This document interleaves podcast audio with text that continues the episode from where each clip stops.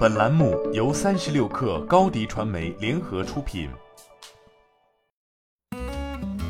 本文来自三十六氪神译局。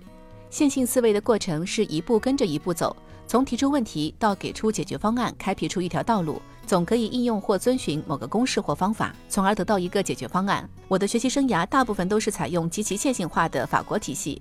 我在高中基本上都是填鸭式的将公式和方法强行塞进大脑，结果总是成绩平平飘过。我不理解那些公式，纯粹的把它们当做真理死记硬背，等待考试通过。几个月前，我听说了 Obsidian，对它非常感兴趣。Obsidian 不是简单的将笔记放到文件夹了事，而是不管一个个笔记放在文件夹结构的什么位置，都可以让你将它们连接在一起，从而形成一个笔记和文件全部都连接在一起的网络。你随便选择一个笔记，就可以浏览整个笔记网络，只需要跟着连接，都可以让你将它们链接在一起，从而形成一个笔记和文件全都链接在一起的网络。你随便选择一个笔记，都可以浏览整个笔记网络。只需要跟着链接，从一个笔记跳转到另一个笔记即可。这款应用会激励你根据自己的想法或概念做尽可能多的笔记，以便可以将它们链接到其他笔记。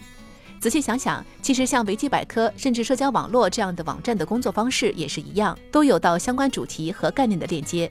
这样的网络才是知识该有的运作方式与组织方式。这样一来，想法不会分门别类，被整齐地放到一个个带有标签的抽屉内，而是一堆链接。有时会冒出一个没法归类为这个或那个主题的想法或概念，它也许位于两者之间的灰色地带，就像你永远不知道该放到餐具抽屉什么地方的勺叉一样。而且有时候有些想法就是独立的存在，还没法跟其他的关联起来。我第一次在学校开始应用概念笔记的时候，我发现这种自由的体验简直令人难以置信。章节号没了，我以前从未考虑过的链接变得愈发突出。不过，伴随这股最新发现的力量而来的却是斗争。将线性课程结构转换成独立概念需要努力和计划。某个子概念什么时候应该成为它的单独笔记？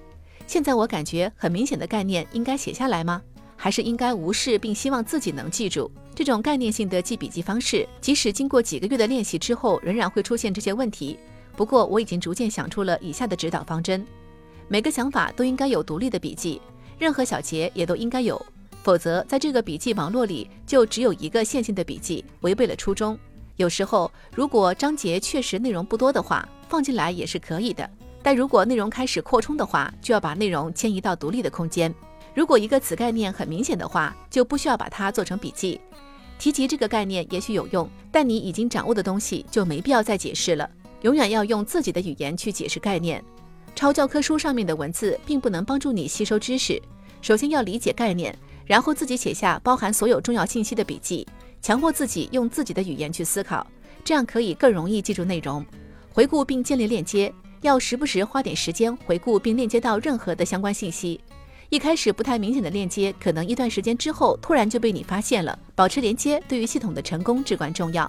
一旦系统就位，而且你已经开始使用并养成用这种方式记笔记的习惯，你就会发现你可以写得更好，回答得更好。并且在利用信息的方式上变得更有创意。大部分信息都已经留在你的脑海里，因为输入所有这些信息以及建立那些链接需要集中注意力。